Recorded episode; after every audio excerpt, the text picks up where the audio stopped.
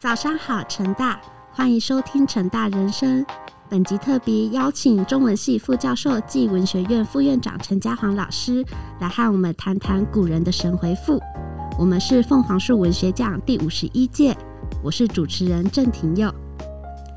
在老师的诗选课中，老师有提到“笑而不答，心自闲”的神回复，引发我们心中许多的感触。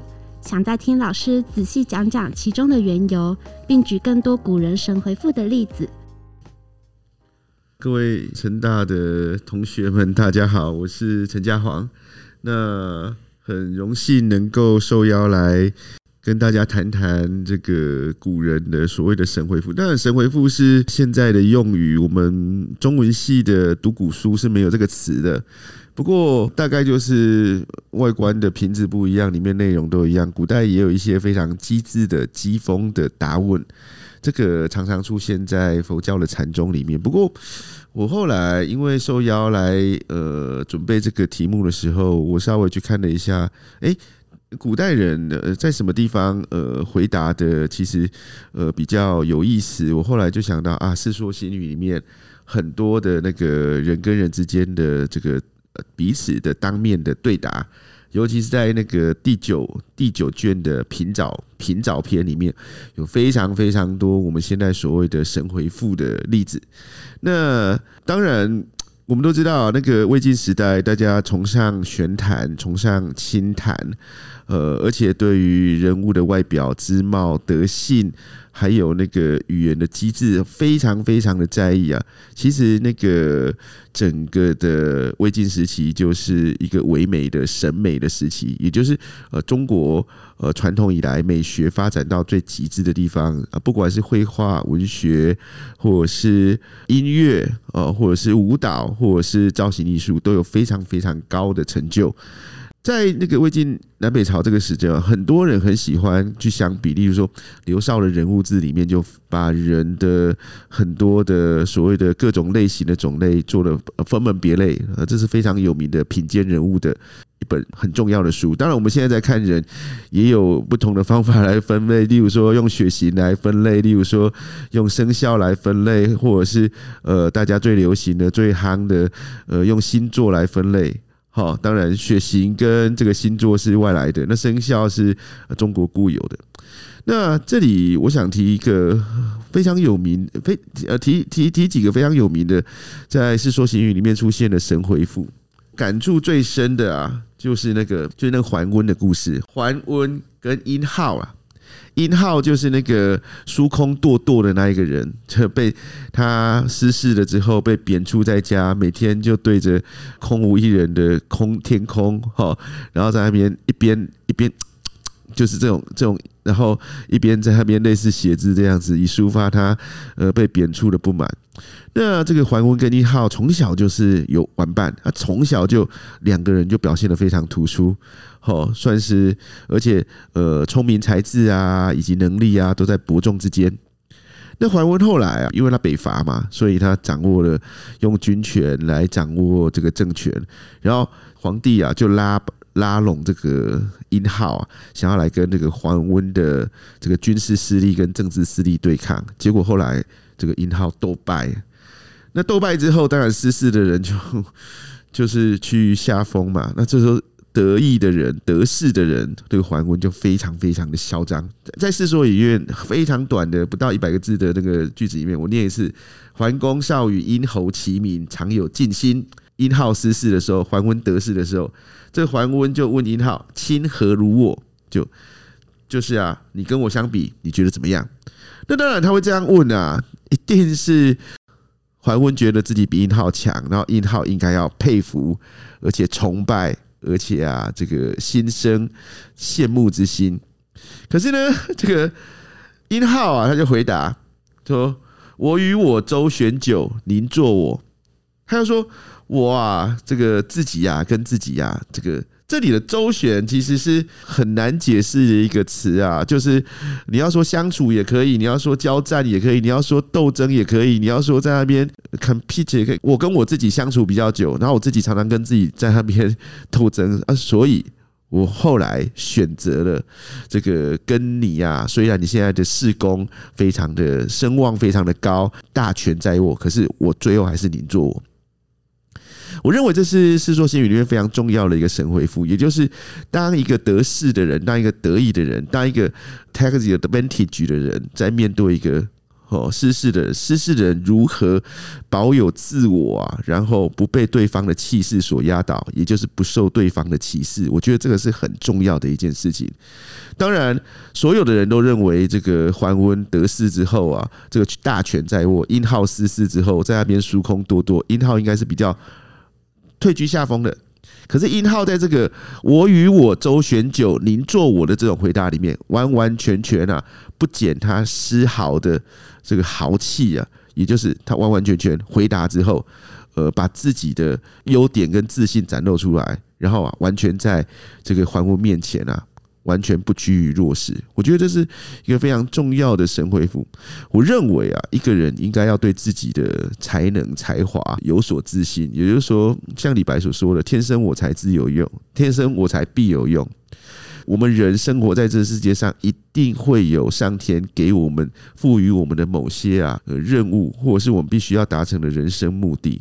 那我们如果能够把自己的长才长处发掘出来，并且啊适当的加以磨练跟发挥，我们活在这世界上就有其价值跟意义。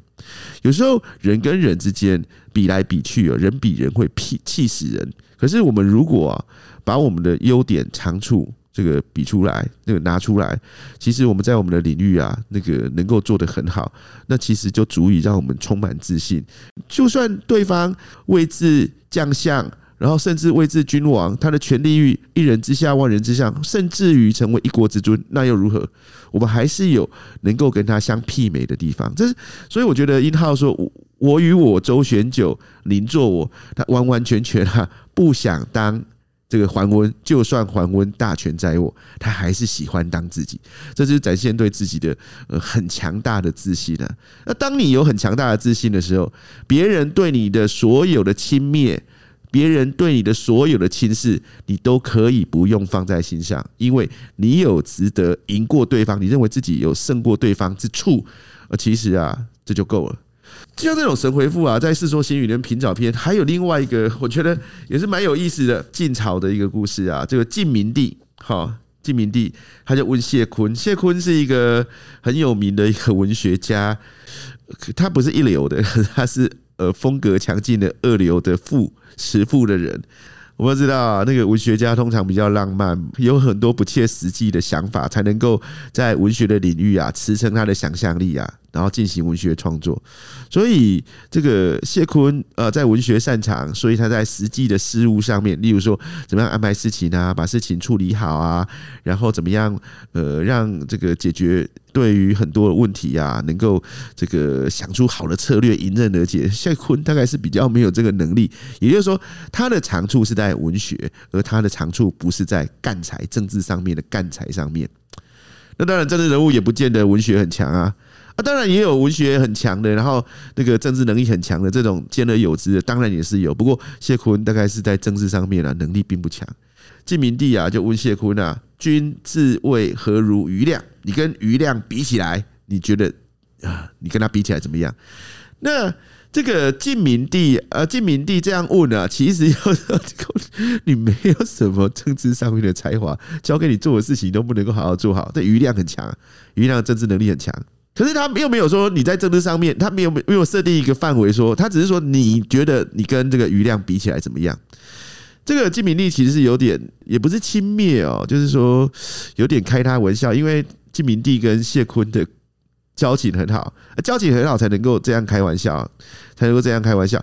刚刚讲的那个桓温问殷浩是有点敌对意识的，就是要羞辱他的。你现在是是的，那。你觉得你跟我比起来怎么样？可是这个这时候季明丽问谢坤是有点开玩笑的。哎呀，你能力不如他，那你觉得你跟余亮比起来怎么样？谢坤啊就回答的非常的巧妙，他就说啊，端尾庙堂，什么叫端尾庙堂？就是说穿着礼服站在朝廷里，然后死百僚准则，好，就是让百官啊奉为模范，臣不如亮。也就是说他在当政，他在。呃处理政事的时候，当百官的楷模，能够圆滑的、顺利的、圆满的处理了政治上面的纷争，而且穿的很好看的那个礼服，这样端尾在庙堂之上，他说臣不如亮，也就是说，他非常清楚的知道自己的政治能力、政治才干不如于亮，但是呢，他说。一丘一壑，自谓过之。什么叫一丘一壑？丘就是小山丘、小丘陵，壑就是小山谷。他说：“如果在小山丘、小丘陵里面啊，在那边过活，我一定过得比他更加的愉快。那谁会住住在那个丘陵里面？谁会住在山谷里面？就是不想跟世事的有权势的人来往嘛，就隐居的人。”也就是说，这个谢坤说：“哎呀，这个出去处理啊，政治乃公众之事，出去整处理政治之事啊，这个我我我应该是不如余亮啊，因为余亮应该有他的政治才华，有他解决政治纷争的能力，而且他可能穿衣服很好看啊，所以他说端尾嘛，端尾就是穿着很好看的礼服，端正的。”在那个地方看起来就很好看，很像政治人物，我不如余亮。可是如果说很自在的、很逍遥的一个人过得很愉快，一个人一一个人一个人可以过得很愉快，而且不感觉到寂寞。好，一丘一壑之中，一丘一壑之中，好，这个我一定过得比余亮好。所以他非常的清楚知道自己适合隐居，而且自己适合一个人生活。不适合掌握权力，非常自己清楚自己知道自己的人格特质、人的价值品段啊。有时候像我们现在强调多元社会，像我们以前啊，那个在中国上面，中国历史传统就是很强调那个社会的声望跟地位。所以陈寅恪说啊，那个魏晋的人士啊，最重视两件事情，一个就是婚，一个就是宦。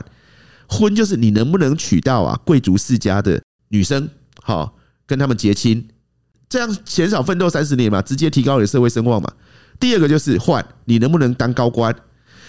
可是这两种非常一元的，就是以求得博得人别人对自己的赞誉的这种啊一元价值啊，其实，在谢坤里面，其实他认为我追求就不是这个啊，我追求的是一个人在一丘一壑之间能够取得个人的逍遥自在。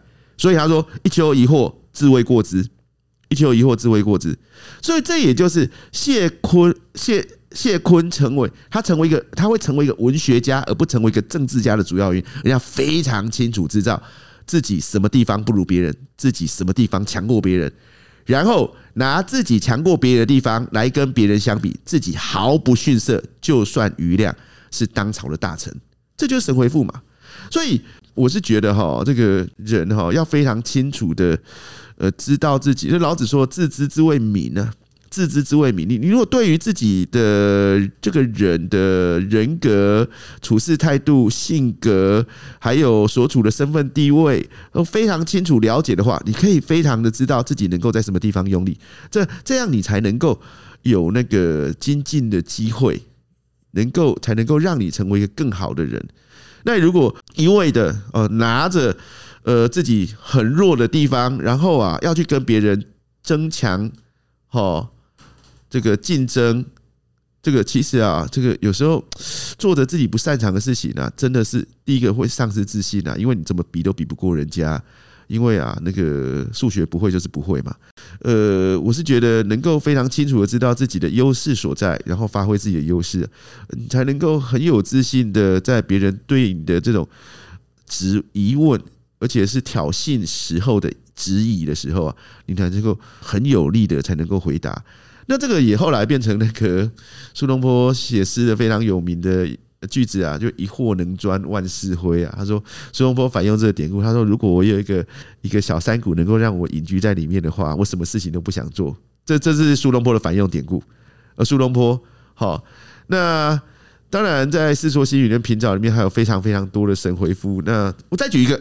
就是那个这个故事是刘谭跟那个王蒙的故事啊，好，这刘谭跟王蒙的故事，他《世说新语》里面说刘隐就是刘谭，字王长史就王蒙，然后许亲言，好，然后呢，时狗子年十三，狗子啊是那个王蒙的儿子王修，他只有十三岁，在倚床边听寄去，然后这个狗子啊就是王修就问那个爸爸说，哎呀，这个。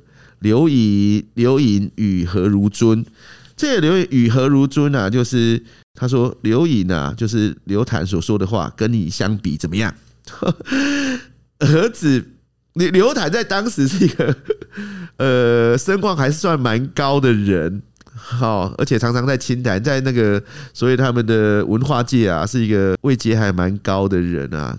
好，然后这个王蒙也还好，这个也是蛮高的啊。可是儿子问自己呀，跟对方呃怎么样，跟你比起来的话，当爸爸要怎么回答？这个小丸子如果问他爸爸说：“哎呀，爸爸，你跟小雨的爸爸比起来，你怎么样？”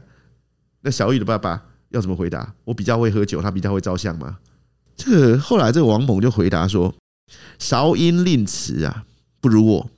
什么叫韶音令词？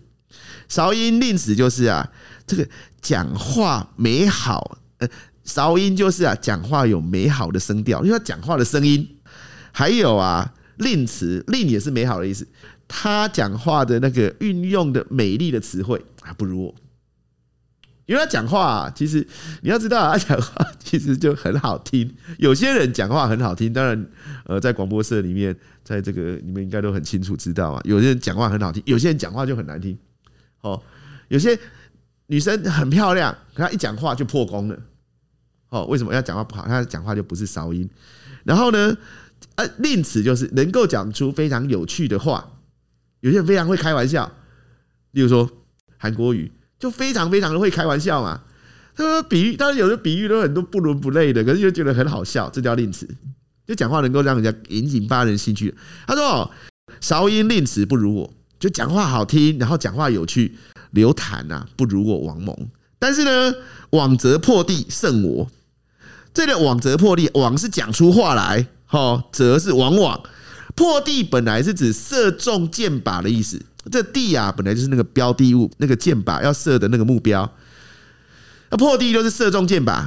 他说我这个讲话讲出来，往往能讲得非常清楚，非常中肯，就上礼嘛。就是他讲的非常有逻辑，非常中肯，能够呃把那个话的问题解决。我不如他，也就一个人哈，他这个王王王猛认为，这个刘谈讲话的声音跟讲话的有趣程度不如我，可是呢，讲话的内容的准确，还有对于事情的评论的正确性，他赢我。所以他很清楚的知道自己的优点跟对方的优点在哪里嘛。这在面对儿子的时候，完完全全啊。把自己的优点讲出来，把对方的优点讲出来，然后两相比较，然后这时候让儿子啊能够更加的认同爸爸你的观察。其实王猛是很聪明的，王王猛是很聪明的啊，这个也是神回复，就很清楚的知道对方的优点，很清楚的知道这个自己的优点哦。我觉得这是呃让我们能够神回复的很重要的的的事啊。除了巧妙的回复别人的不礼貌，自己心中又该如何化解别人给的伤害？有些人，有些人在问你问题的时候，基本上是带有挑衅跟质疑的意味啊。那种那种意味就是你你你为什么要这样，或者是你为什么不那样？比如说，前我学姐很漂亮，可是交了一个其貌不扬的男生当她男朋友。这时候有时候我们在聊天的时候就会开始，当然不敢当面去问他，不过也有人会当面给他难看，就当面问他说：“你为什么要跟他在一起？”当当你问这种问题的时候，基本上就是你否定他的决定嘛。可是后来啊，我在一次，因为那个学姐是国标舞的，然后后来有一次我在看那个他们的国标舞的成果发发表的时候，就我终于知道，呃，为什么学姐会跟他在一起，就是那个男生哈。这个矮看起来矮矮胖胖的，而且真的是其貌不扬。可是他跳起国标舞来的时候，那个动作准确到位到令人啊瞠目结舌，大为惊叹。就你怎么可以看到一个？也就是说，这个人在做他非常擅长的事情的时候，哦，在翩翩起舞的时候，他根本就变成一只蝴蝶了。就他的外貌。本来在平常的时候你看不出来，就觉得他可能呃稍微不如人，或者是不符合一般的审美标准。可是他在跳舞的时候，你就完完全全知道，他身体的舞动展现出什么样子的这个肢体的美感出来，他就是变成，他会化身成为一个美的化身。这时候我才，我们那时候才非常清楚的知道那个学姐为什么会跟他在一起。可是，一般人也其实也不太知道，就是说，为什么为什么你要去你要去做这个决定？这个决定啊，其实这个这种问法其实非常非常的带有质疑，也然后那个质疑其实就是否定你的意思啊。就像我在上那个诗的时候，在讲李白，李白有一首诗非常有名嘛，他就问于何事栖碧山？哦，山中答问，问于何事栖碧山？然后呢，李白说他笑而不答，心自闲。李白住在碧山里面，住在山里面，呃，当然住在山里面与世隔绝嘛，不跟人来往，不住在热闹的地方。那人家就问他说：“你为什么要住在那里？”其实人家问他说：“你为什么要住在那里？”其实就是带有一种鄙夷的。还有带有一种轻视的，或者带有“哎呀，你这样做实在很笨”的意思。为什么？因为山里面每天跟猕猴、鸟兽相处，你得不到人世间的功名利禄啦。而那个问的人就认为，人世间最重要的人生价值就是在追求功名利禄。李白难道不知道他的意图吗？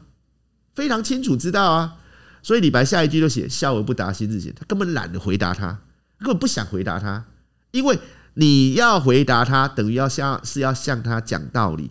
可是你其实啊，跟他讲太多的道理，也不能够扭转他的人生观跟价值观。所以跟他讲道理，跟他解释为什么你要住在碧山里面，根本就是多费唇舌的。所以李白就笑而不答，心自闲。那李白有没有要住在那个 B 山的理由？有啊，他说：“桃花流水杳然去，别有天地非人间。”我就是因为这边有绝美的自然风景，有桃花流水，在城市间、菜市场或者是庙堂、宫殿里面不会有的景致，我才来住在这里的。他有他的理由，可是他不想跟他讲。所以哦，这就让人想到那个鲁迅曾经说过一句话，他说：“最高的轻蔑是无眼，连眼珠转都不转一下。”当别人轻视你的时候，你要怎么样回应别人的轻蔑跟轻视？当然，你也可以像那个刚刚讲的。这个殷浩一样嘛？当桓温想要羞辱他，用身份地位来羞辱他的时候，你可以呃非常清楚的讲：我与我周旋久，您做我来作为一个不落下风的、不居下风的一种啊回应。当然，你也可以呃像刚刚讲的那个谢坤讲的：哎呀，一丘一壑，自谓过之。我非常清楚的知道。怎么样的情况之下，自己不如呃余量，然后自己在什么情况之下，自己呀，我一定能够胜得过他。但是啊，有时候当别人要羞辱你的时候，我觉得完全不理啊，这是一个还蛮高招的啦。当然，他的神回答就是不回答，可是有时候不回答所造成对方的杀伤力啊，呃，说不定更更大，因为对方一定会继续问下去嘛。你为什么要住在山里面？呵呵，你为什么要住在山里面？呵呵，你为什么都不回答？呵呵呵，这种人其实也蛮 谢谢老师精彩的分享，感谢大家的收听，我们下集见。各位，拜拜。